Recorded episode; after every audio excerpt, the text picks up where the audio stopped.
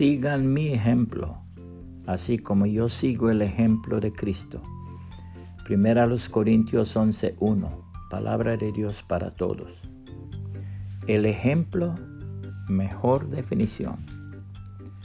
Un día Josiah Royce, gran filósofo norteamericano, estaba conversando en su estudio de la Universidad de Cambridge en Boston, Massachusetts, con un estudiante muy inteligente. Ambos entraron en una discusión sobre diversos asuntos y por fin sobre el cristianismo. El estudiante preguntó al ilustre maestro, Doctor Royce, ¿cuál es su definición de un cristiano?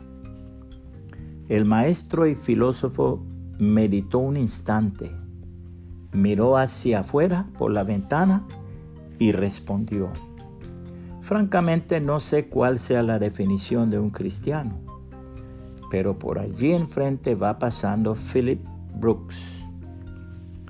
Philip Brooks era aún joven cuando se convirtió de todo corazón al Evangelio del Señor Jesucristo y gozaba de un testimonio intachable.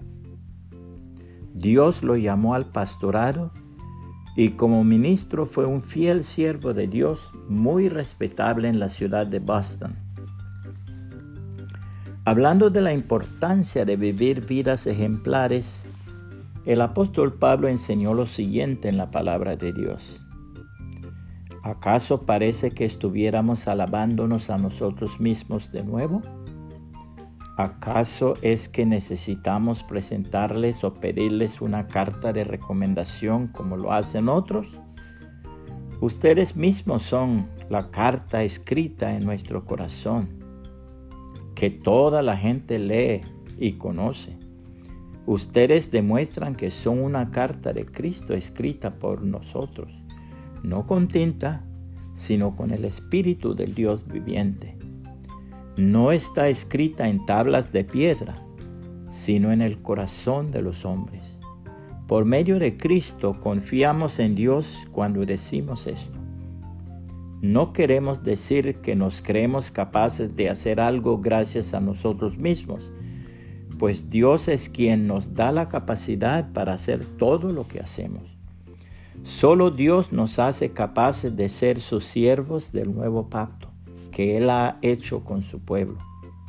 Este nuevo pacto no está basada en una ley escrita, sino en el Espíritu, porque la ley escrita lleva a la muerte, en cambio el Espíritu lleva a la vida. Segunda los Corintios 3, 1 al 6, palabra de Dios para todos. Puede compartir este mensaje y que el Señor Jesucristo le bendiga y le guarde.